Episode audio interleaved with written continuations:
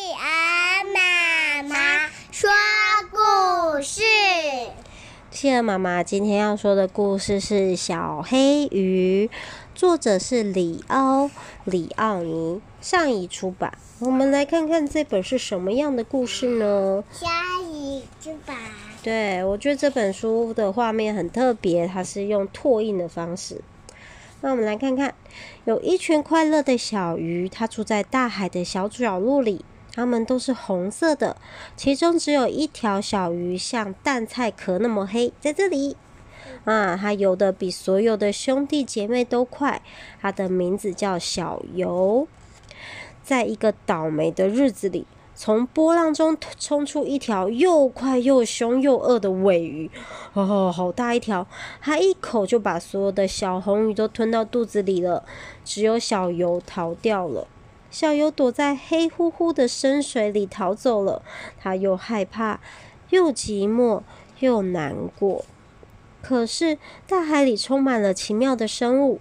小友游游啊游，碰。见了各种稀奇古怪的事情，所以他又高兴了起来。他看见了像彩虹果冻似的水母，啾啾啾啾啾在游。啊，走起路来像怪手似的大龙虾，哟，有两个好大的螯，夹夹夹。嗯，啊，又碰到像是看不见的。像是被看不见的线牵着游的怪鱼，哦，好大的鱼哦，不知道是什么鱼，好多只。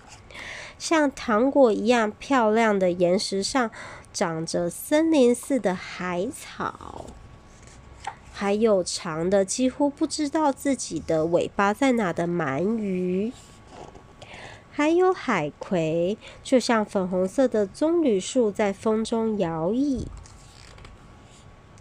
后来，他看到一群跟他一样的小鱼，躲在岩石和海草的黑影子里面。